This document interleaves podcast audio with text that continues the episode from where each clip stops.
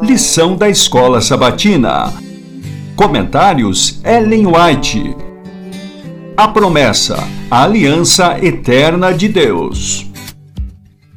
Terça 30 de março. Deus e a humanidade juntos. Gênesis 1, versos 28 e 29. Aquele que criou o ser humano e lhe compreende as necessidades, designou a Adão o que devia comer. Eis que vos tenho dado todas as ervas que dão semente, e todas as árvores em que há fruto que dê semente. Isso vos será para mantimento. Gênesis 1, 29. Ao deixar o Éden para ganhar a subsistência lavrando a terra sob a maldição do pecado, o homem recebeu também permissão para comer a erva do campo. Gênesis 3:18. Cereais, frutas, nozes e verduras constituem um regime dietético escolhido por nosso Criador. Esses alimentos, preparados da maneira mais simples e natural possível, são os mais saudáveis e nutritivos proporcionam uma força, uma resistência e vigor intelectual que não são promovidos por uma alimentação mais complexa e estimulante. A Ciência do Bom Viver, páginas 295 e 296.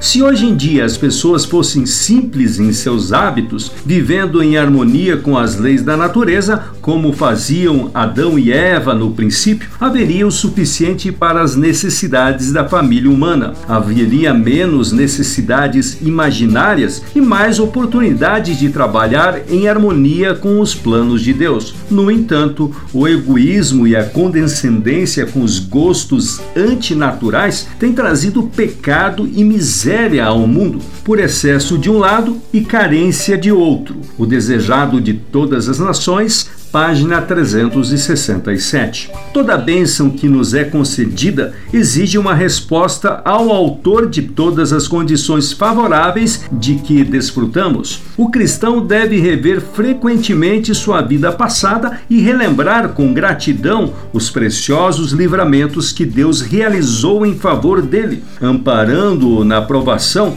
abrindo caminho diante dele quando tudo parecia escuro e ameaçador e restaurando-o quando estava quase a desfalecer. Deve reconhecer tudo isso como provas do cuidado vigilante dos anjos celestiais. Em vista dessas bênçãos inumeráveis, devemos muitas vezes perguntar com coração submisso e grato: Que darei ao Senhor por todos os seus benefícios para comigo? Salmos 116, verso 12. Nosso tempo, nossos talentos e nossa propriedade devem ser dedicados de maneira santa àquele que nos confiou essas bênçãos. Sempre que um livramento especial for realizado em nosso favor, ou novas e inesperadas bênçãos nos forem concedidas, devemos reconhecer a bondade de Deus, não simplesmente expressando nossa gratidão com palavras, mas, como Jacó,